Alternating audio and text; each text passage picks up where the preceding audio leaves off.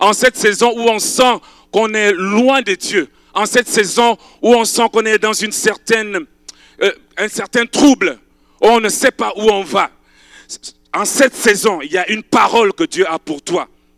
Durant ma dernière intervention, je vous ai fait savoir ce que Dieu va faire dans cette église, ce que Dieu va faire dans nos vies et ce que Dieu va faire est glorieux. Lorsque nous regardons ce que Dieu veut faire dans cette église, je vois la gloire de Dieu. Je vois des provisions. Je vois la puissance de Dieu. Je vois des miracles. Je vois des gens qui sont restaurés dans leur vie. Je vois des familles réconciliées. Dieu veut faire des choses encore dans cette église, au milieu de nous. Je ne sais pas si tu es dans l'expectative. Je ne sais pas si tu es dans des interrogations, mais ce matin, moi, je suis certain que mon Dieu a quelque chose pour moi en cette saison. Et j'aimerais que tu puisses développer un certain caractère, que tu puisses développer une certaine attitude pour entrer dans ce que Dieu veut faire en cette saison. Alléluia. Ce matin, j'aimerais encourager une personne à s'attacher à Dieu peu importe les circonstances, s'attacher à Dieu. Ça semble banal de le dire. S'attacher à Dieu, peu importe ce que nous vivons, peu importe ce que nous traversons, que Dieu soit le centre, que Jésus soit le roi. Entre parenthèses, cette chaise-là, ce n'est pas pour le pasteur Bruno, ni pour le pasteur Majorie, ni pour le prédicateur ce matin. C'est pour signifier que Jésus est le roi en ces lieux. Il est le roi des rois et le seigneur des seigneurs. Il est assis sur son trône de gloire et il veut régner sur nos vies. Il veut régner dans cette église.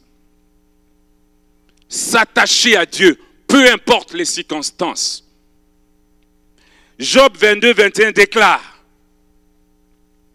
Attache-toi donc à Dieu et tu auras la paix. Tu juras ainsi du bonheur Attache-toi donc à Dieu et tu auras la paix et tu joueras ainsi du bonheur. Selon le dictionnaire Larousse, le verbe s'attacher peut revêtir deux sens. Il peut signifier devenir proche de quelqu'un. Retenez-le bien ce matin. Devenir proche de quelqu'un.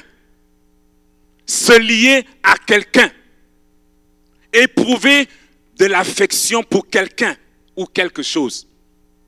Éprouver un vif intérêt pour quelque chose ou pour quelqu'un. Il y a dans, dans le mot attaché une dimension de proximité avec quelqu'un. Une dimension de communion avec quelqu'un. Une dimension de connexion Connexion, c'est le mot contemporain qui peut aller peut-être avec ça. Connexion avec quelqu'un, d'intimité, de lien profond avec une personne. Donc quand je dis que nous devons nous attacher à Dieu, comprenez ce à quoi ça renvoie. Avoir une intimité avec Dieu. Avoir une relation profonde de proximité avec Dieu. Ça veut dire quoi? Ça veut dire que on ne peut pas continuer à être des chrétiens du dimanche. On ne peut pas continuer à avoir des temps médiocres avec Dieu en semaine et penser que Dieu sera avec nous le dimanche matin. Si nous voulons des temps de qualité au milieu de nous, Dieu veut que nous nous nous attachions, selon la dimension que je suis en train de dire ce matin, que nous nous attachions à lui, que l'on cherche son intimité, que l'on apprenne à écouter son cœur. Seigneur, qu'est-ce que tu veux pour moi, pour ma famille, pour mon Église?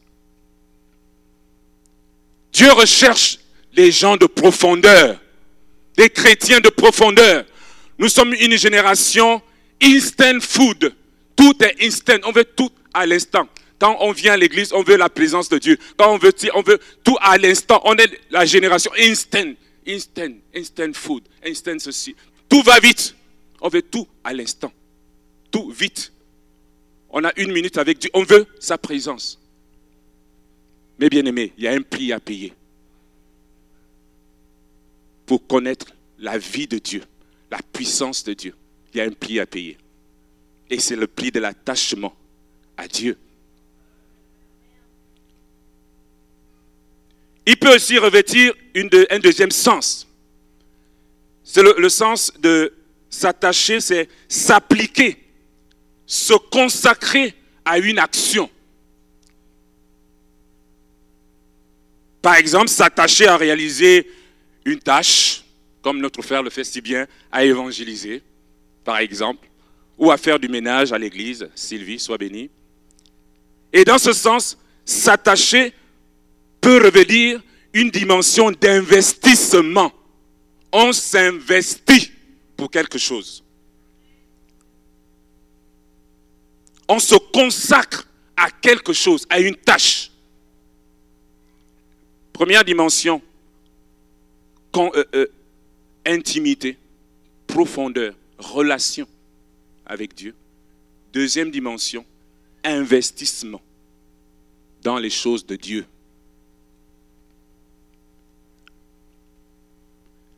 Les chrétiens de nos jours ont un programme.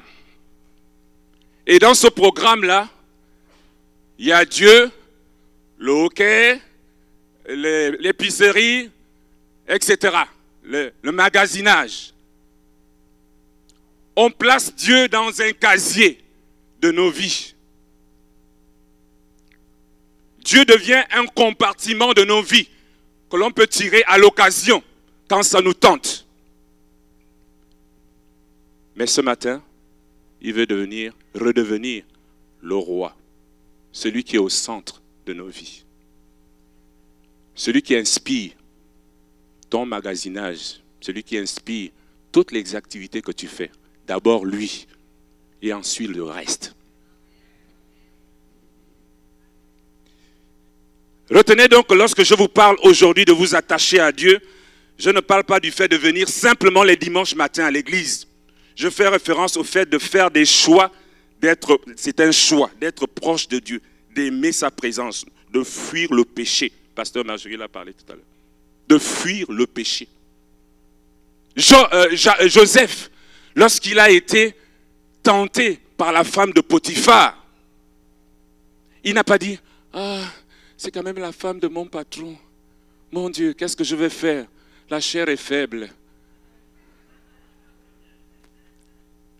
Il a fui.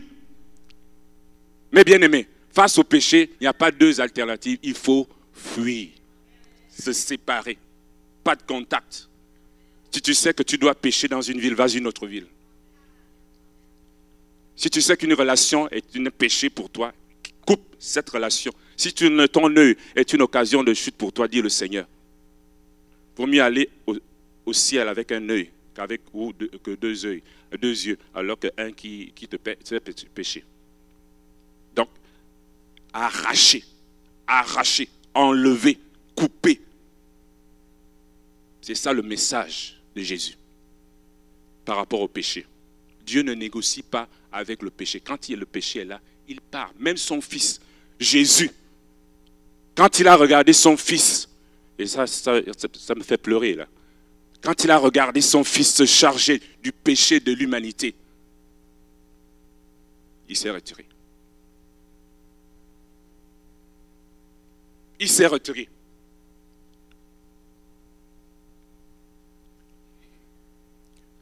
Le péché nous tue. Je vous assure.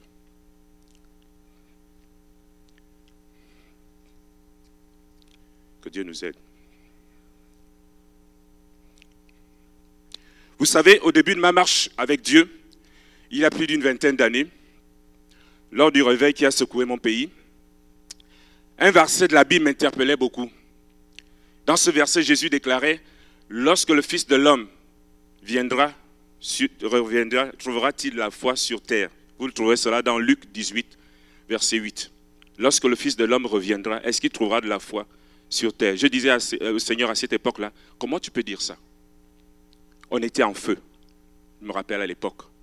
On était des, jeunes de 16 ans, 18 ans, mais on était en feu pour le Seigneur. On voulait évangéliser, on voulait parler de Jésus, on manifestait les dons de l'Esprit. Même les gouvernants dans notre pays étaient inquiets. Qu'est-ce qui se passe? Les jeunes vont dans les lycées avec des Bibles. Ils prêchent à leurs enseignants. Les enseignants sont convertis. Il y a des réveils pendant les récréations. Les gens prient en langue. Les gens tombent sous la puissance du Saint-Esprit. Qu'est-ce qui se passe avec les jeunes dans ce pays? Dieu manifestait une gloire au Gabon dans les années 80. De manière incompréhensible. Et je disais au Seigneur, comment tu peux dire que lorsque tu viens, reviendras, est-ce qu'il y aura de la foi sur terre? Regarde tous ces jeunes-là qui sont en feu pour toi. Qui sont prêts à tous les Il y en a qui sont allés en prison pour le Seigneur. Un décret présidentiel a été donné pour qu'on interdise toute manifestation religieuse dans le pays. Parce que les bastions de l'ennemi étaient inquiétés par ce que Dieu faisait. Je me demandais, Seigneur, pourquoi tu dis cela? Mais on a grandi.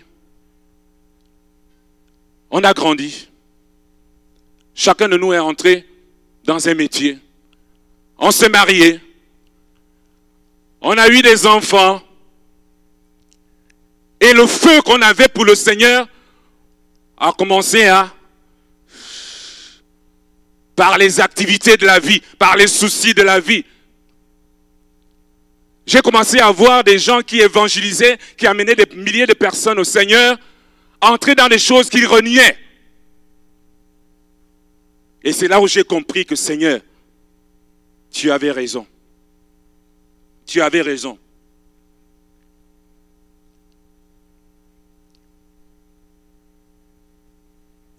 Nous devons avoir une foi ferme qui nous permet de traverser les difficultés.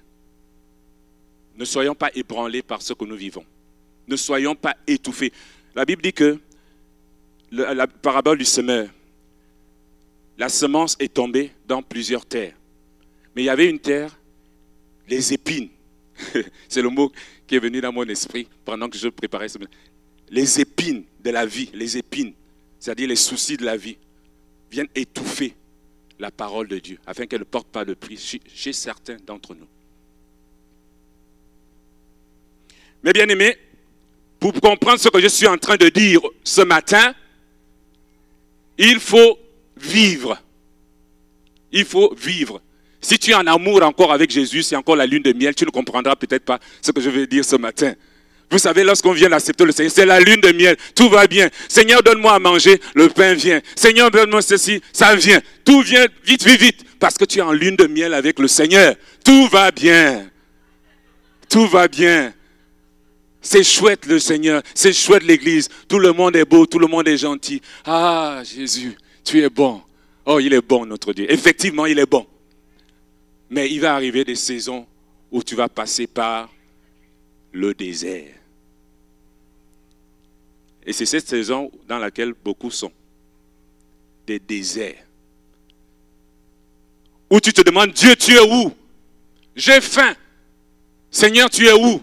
Je veux un mari. Seigneur, tu es où? Le désert. On crie, personne, comme mon épouse vient de le dire, on a l'impression que personne nous, nous entend. Mais Dieu est là, près de nous. Dieu est là, il ne nous abandonne pas. La vie chrétienne est une vie exaltante, remplie de moments intenses de communion avec notre Dieu, d'expériences extraordinaires. Mais dans certains moments de cette vie, il y a des saisons où l'on doit passer par le désert, des moments difficiles où tout semble dur.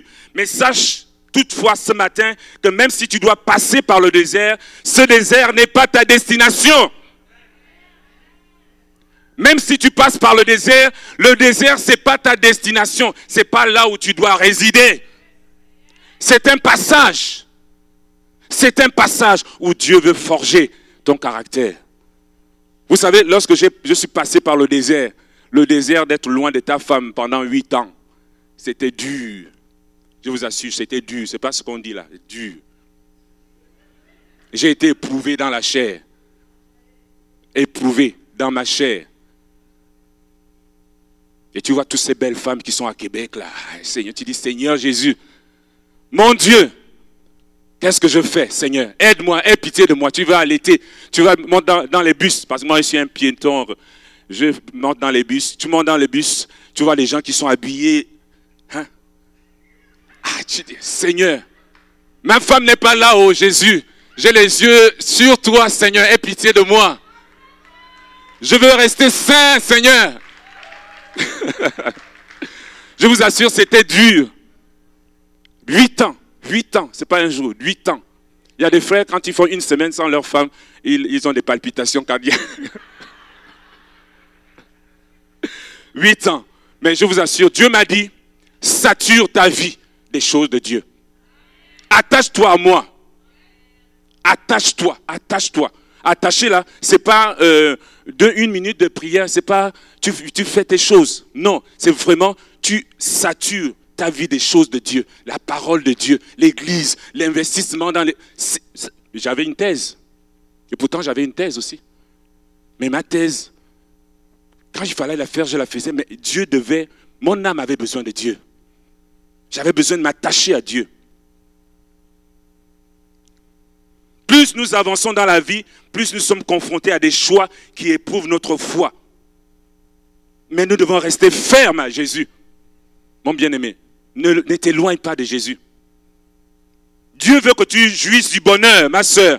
Si tu attends depuis longtemps le frère qui ne vient pas, ne va pas chercher un homme qui n'est pas de l'église.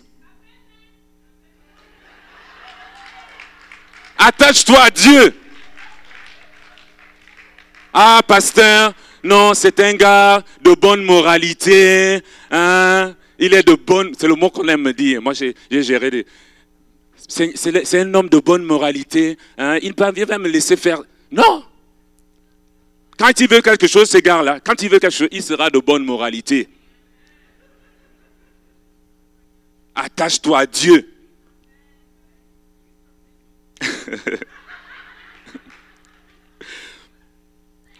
Matthieu 6, 33 dit ceci, cherchez d'abord le royaume de Dieu et Dieu et toutes choses vous seront données par-dessus. Et Dieu vous donnera tout le reste en plus, dit parole de vie. Dieu vous donnera tout le reste en plus. Ne faites pas de ces choses une, préoccupation. Avoir le succès, avoir euh, la notoriété, avoir les belles choses de la vie. C'est légitime. Mais obtiens ces choses de la bonne manière. Fais de Dieu d'abord ta priorité. Quand on lit l'histoire d'Abraham, des patriarches, c'était des gars extrêmement riches. Mais leur cœur n'était pas attaché à ça. Ça venait tout seul. La Bible déclare quoi? Le bonheur et la grâce. Ça veut dire que tu marches, mais ça te, ça te suit. On ne cherche pas ça. On ne le cherche pas. Ça nous suit. Ça nous suit. C'est à cette réflexion que j'aimerais vous inviter ce matin. Mais on va, pour être plus profond encore, le voir à travers l'histoire de Ruth. Et je vais essayer d'aller plus vite. Je ne pensais pas être long comme ça. Le livre de, Ruth parmi, fait partie des livres les plus courts de l'Ancien Testament. C'est une histoire simple, mais qui est chargée d'enseignements au sujet de l'impact des choix que l'on peut faire dans notre vie. Des choix qui peuvent nous détruire ou nous introduire dans notre destinée. Ruth 1, du verset 1 à 18, je lis la parole de Dieu. À l'époque des juges, il y eut une famine dans le pays. Un homme de Bethléem, de Juda, partit avec sa femme et ses deux fils s'installaient dans le pays de Moab. Le nom de cet homme était Elimelech, celui de sa femme Naomi. Et ses deux fils s'appelaient Machlon et Kilchon. Ils étaient Éphratiens de Bethléem en Juda. Arrivés au pays de Moab, ils s'y établirent. Verset 3. Elimelech, le mari de Naomi, mourut. Retenez cela. Elimelech, mari de Naomi, mourut et resta avec elle resta avec ses deux fils. Verset 4. Ils prirent des femmes moabites. L'une s'appelait Orpa et l'autre s'appelait Ruth. Et ils habitèrent environ dans cette région. Machlon et Kidjon moururent aussi, tous les deux. Et Naomi resta privée de ses deux fils et de son mari. Nous voyons ici dépeint une situation catastrophique. Tu décides de quitter ton pays parce qu'il y a une famine dans ce pays pour aller t'établir dans un autre pays. Et dans ce pays, c'est la mort qui te frappe. La mort frappe d'abord le patriarche de la famille. Ensuite, ses deux fils. Naomi se retrouve seule, sans personne, rien qu'avec ses belles Alors elle se leva, elle et ses belles filles, afin de quitter le pays de Moab.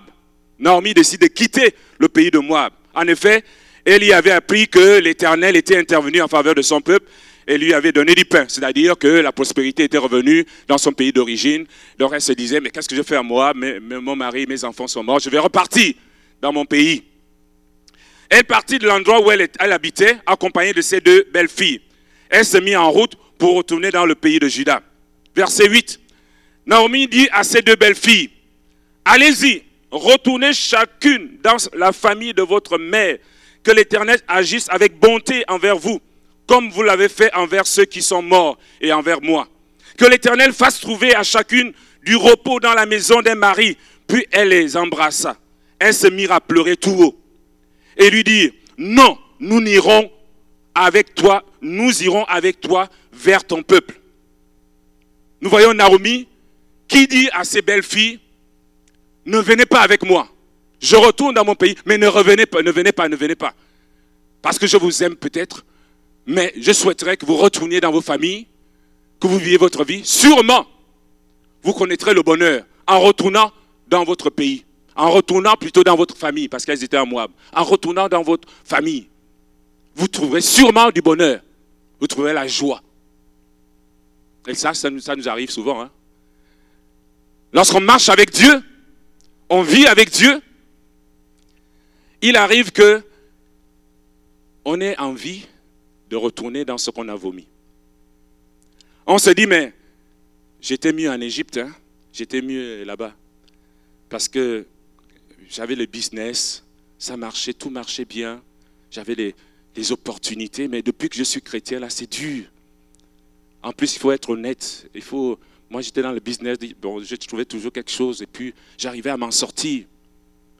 Il y en a qui sont tentés de retourner à ce qu'ils ont, qu'ils ont vomi. Il y en a qui sont tentés de retourner à ce qu'ils ont vomi, même par rapport à l'impudicité. Il y a des choses que tu ne regardes plus, que tu ne vois plus, que tu ne fais plus. Mais à un moment de sécheresse où tu te poses des questions, tu te retrouves à, revenir dans des choses que tu avais déjà mis de côté dans ta vie. Tu te retrouves à, la Bible parle des petits renards qui ragent, des choses que tu, tu n'acceptais plus, mais ça revient un peu, un peu dans ta vie. Un homme de Dieu disait qu'on ne chute pas tout d'un coup. On chute peu à peu. Un peu, un peu. Quand tu acceptes le Seigneur, tu es tranchant. Hum, le péché, non. C'est non. Et peu à peu, dans notre marche avec Dieu, il y a la poussière qui se dépose sur tes chaussures.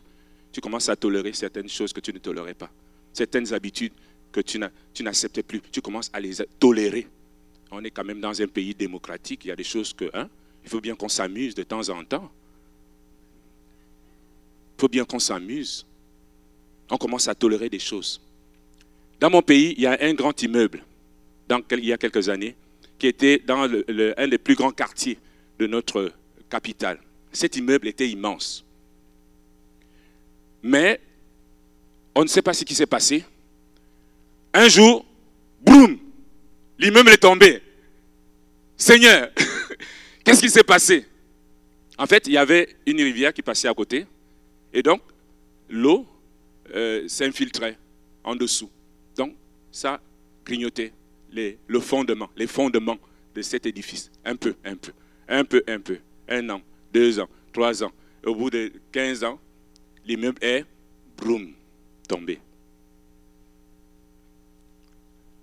Les choses qui faisaient ta force, la prière, l'évangélisation, l'amour pour les frères et sœurs, l'amour pour l'Église, l'amour pour les choses de Dieu, ne les déplace pas de ta vie. C'est ça qui fait le fondement, le fondement de ta relation avec Dieu. Ne déplace pas ça. Ce qui fait ta force dans ta communion avec Dieu, ne déplace pas ça, sous, quelque raison que ce soit. Naomi dit à ses belles filles, retournez dans vos pays, retournez à ce que vous avez laissé. Peut-être là-bas, vous connaîtrez le bonheur. Mais il y a une déclaration que j'aimerais que tu fasses ce matin. Et c'est cette déclaration que Ruth a faite à sa belle-mère.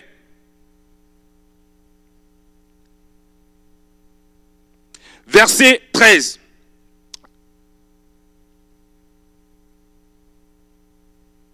Non, je vais lire à partir du verset 11. Naomi dit, Retournez chez vous, mes filles. Pourquoi viendrez-vous avec moi? Suis-je encore en état d'avoir des fils qui puissent devenir vos maris? Retournez chez vous, mes filles. Allez-y, je suis trop vieille pour me remarier. Et même si je disais, j'ai de l'espérance, même si cette nuit j'étais avec un homme et que je me mette au, euh, je mette au monde des fils, attendrez-vous pour cela qu'ils aient grandi? Refuserez-vous pour cela de vous marier? Non, mes filles, car à cause de vous, je suis dans une grande amertume parce que l'Éternel est intervenu contre moi. Vous voyez, Naomi accuse même ses belles filles d'être la cause de ses malheurs. Elle accuse Ruth et Orpa d'être la cause de ses malheurs. Parce que vous savez, en Israël, on disait ne pas se marier avec euh, une étrangère. Donc, si ses filles se sont sûrement, sûrement, ça peut être peut-être ça. Peut-être ça. Mais Ruth, regardez l'attitude de Ruth. Malgré ce que sa belle-mère lui dit. Retourne dans ton pays. Tu es, la, cause de mes malheurs. Retourne. Qu'est-ce qu'elle dit à sa belle-mère? Verset 14. Elle se mit à pleurer. Orpa embrassa sa belle-mère et est partie. Orpa a sa belle-mère et elle est partie. Elle est retournée dans son pays, dans sa, famille, dans ce qu'elle avait laissé. Mais la Bible dit, mais Ruth resta attachée. Mais Ruth resta attachée à sa belle-mère. Naomi dit à Ruth, tu vois, ta belle-sœur est retournée vers son peuple et vers ses dieux. Retourne chez toi comme elle. Ruth répondit, ne me pousse pas à te laisser. Ne me pousse pas à te laisser. À partir loin de toi. Où tu iras, j'irai. Où tu habiteras, j'habiterai. Ton peuple sera mon peuple et ton Dieu sera mon Dieu. C'est la déclaration que je souhaite que tu fasses ce matin. À. Seigneur, peu importe ce que je vis présentement, peu importe la situation, le désert où je suis, où tu iras, j'irai. Où tu iras, j'irai. Ton peuple sera mon peuple. Tu seras mon Dieu. Quand je vous le dis, mon cœur saigne. Tu seras mon Dieu. Peu importe ce que je vis, Seigneur, c'est dur, c'est difficile, mais je ne renoncerai pas à m'attacher à toi. Tu as promis d'être avec moi. Je me lie à toi, je me lie à toi. Je me lie à toi, Seigneur. Tu as promis d'être avec moi. C'est vrai que ma situation est chaotique. C'est vrai que mon mari est mort. C'est vrai que la famille dans laquelle je me suis connecté, c'est une famille, on dira dans le monde, une famille de malheur. Je parle comme un enfant. C'est une famille de malheur. On dirait que je me suis connecté à une famille de malheur. Tout va mal dans cette famille. Mais cette famille-là, par rapport à d'autres familles, a un Dieu. C'est l'étoile du matin. Le commencement et la fin. L'alpha et l'oméga. Le rocher des siècles. Celui qui, quand il commence quelque chose, il le parachève. C'est celui auquel je vais me connecter. Oui, euh, tu veux que je retourne? Naomi, tu veux que je retourne? Je ne retournerai pas. Dans cette famille, j'ai connu le vrai Dieu. Les dieux qu'il y avait dans ma famille ne sont pas des dieux. Le véritable Dieu est dans ta famille. Même si cette famille connaît à cet instant des malheurs, je suis certain qu'il y a un plan pour cette famille et que je vais être connecté à ce plan-là. Naomi était, euh, euh, Ruth était convaincue que Dieu allait frayer un chemin pour elle. Et la suite de l'histoire le montre. Ils sont partis à Bethléem, en Juda. Et je vais vous faire une histoire courte parce qu'il est midi. Elle a rencontré Boaz. Elle a rencontré Boaz. Et vous savez qui est Boaz? Boaz, c'était qui? Boaz était un parent de son, de son beau-père qui est décédé. Et ce gars-là était de la lignée, il est de la lignée de Jésus. Quand vous lisez Matthieu 1, la, généalogie de Jésus, on voit apparaître qui? Ruth. Pourquoi? Parce qu'elle s'est liée à Boaz. Boaz, qui est un aïeul de Jésus. Dieu a changé son histoire. Dieu a changé son histoire. C'est ce que je voulais vous dire ce matin.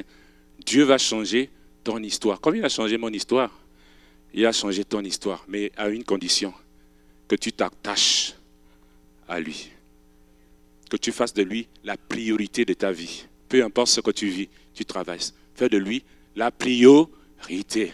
C'est difficile. Il y en a qui, je me rappelle ma, tante qui me disait, quand ça n'allait pas à l'université, elle me disait, va voir un ganga. Les gangas, ce sont des féticheurs, des gens qui font des potions magiques pour te donner les, hein, pour te donner des chances, comme on dit. Elle me dit, non, c'est bizarre, ta vie elle est compliquée, elle est compliquée. J'avais déjà le Seigneur dans ma vie. Ta vie est compliquée, va voir un féticheur, c'est trop compliqué, c'est complexe ta situation. Il n'y a que lui qui peut bien voir ce qui se passe. Mais j'avais décidé de donner mon cœur à un Dieu qui est le commencement et la fin de l'histoire. Ton histoire, je ne sais pas quelle est la nature de ton histoire ce matin. Je ne sais pas quelle est la nature de ton problème ce matin.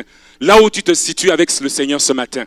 Mais mon désir, c'est que tu le mettes dans ta barque, que tu le mettes dans ton histoire.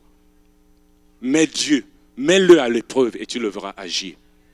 Je finis par un certain nombre de versets que je souhaiterais lire avec vous.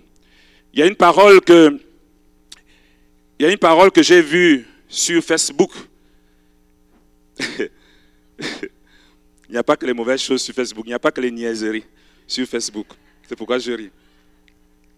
Cette parole disait, nous n'apprenons rien de nouveau au sujet de Dieu si ce n'est dans l'adversité. C'est une parole de Washman. On n'apprend rien de nouveau au sujet de Dieu si ce n'est dans l'adversité.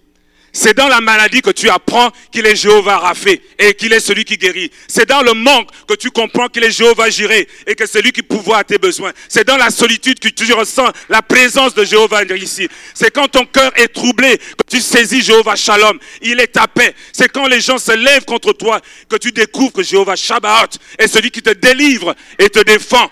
Alors bénis Dieu, bénis Dieu, bénis Dieu, bénis Dieu, bénis Dieu, bénis Dieu, bénis Dieu. Bénis Dieu pour les temps difficiles. Bénis Dieu pour les temps difficiles. Parce que ces temps difficiles sont des tremplins pour que tu entres dans ta gloire, que tu rentres dans ta bénédiction. Bénis Dieu pour tes temps difficiles. Est-ce qu'on peut prier?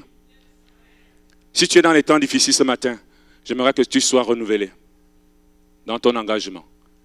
Si tu es dans les temps difficiles, pendant que, je ne sais pas si quelqu'un peut. Nous allons prier.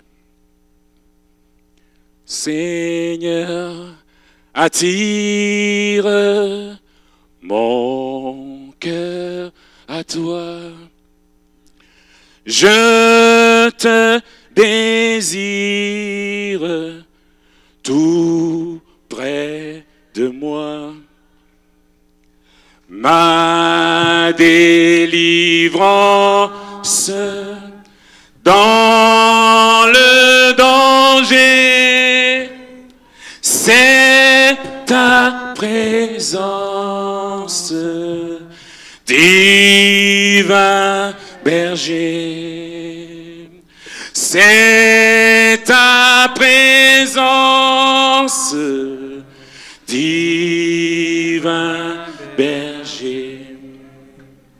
Par ta puissance, brise sous mes ma résistance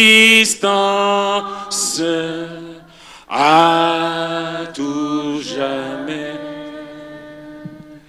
Courbe mon être, ta volonté.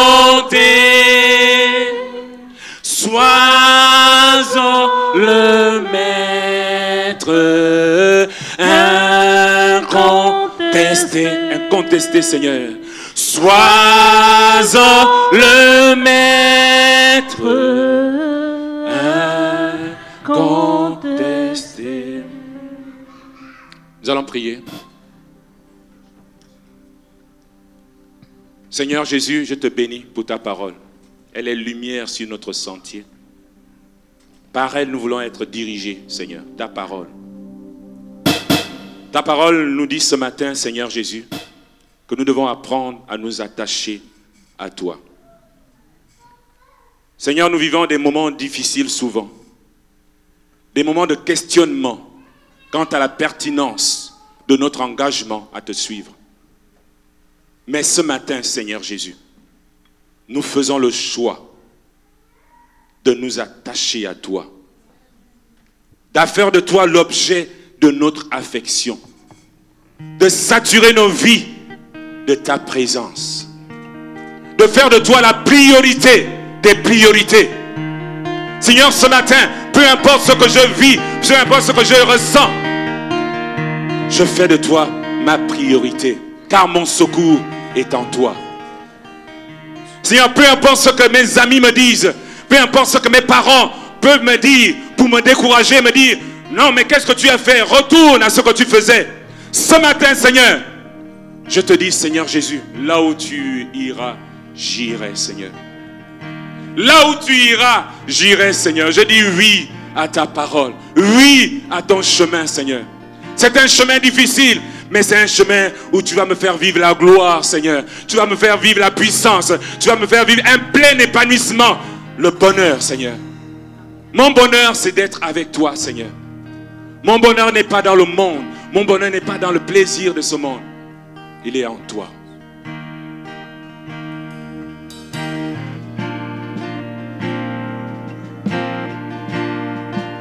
Si vous avez besoin de ressourcement, je vous invite à venir à l'avant. Et nous allons faire du ministère à votre égard. Si la lune me glace et le soleil me nasse, créateur des étoiles, mon secours est en toi. Si mes larmes ruissellent et que mon pas chancelle, Créateur de la terre, mon secours est en toi.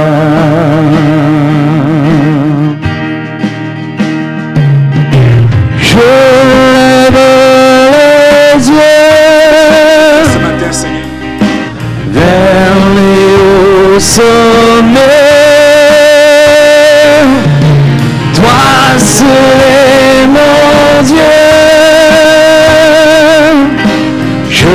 Proclamerai.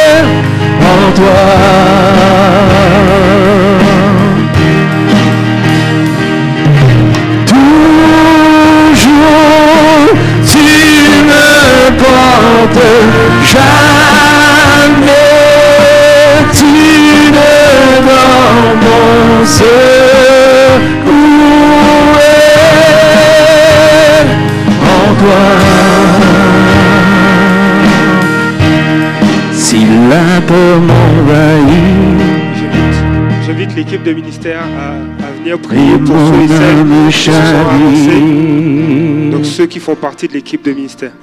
Créateur de la vie,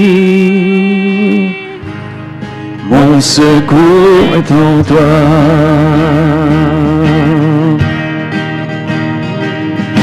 Je lève les yeux sommet. Toi seul mon Dieu. Je proclamerai.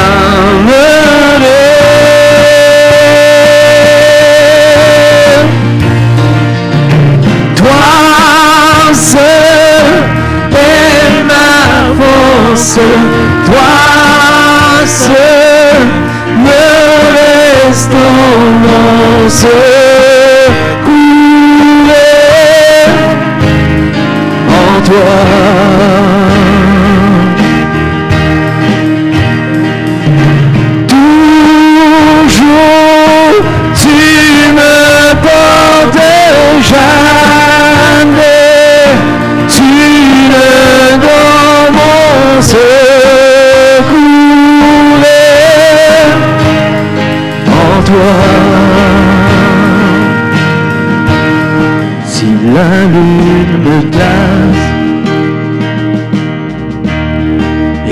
Le soleil menace, Créateur des étoiles, mon secours est en toi. Si mes larmes ruissellent et que mon ta chancelle, créateur de la terre. Mon secours est en toi.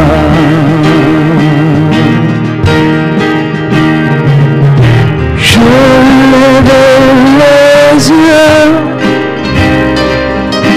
vers les sommets. Toi.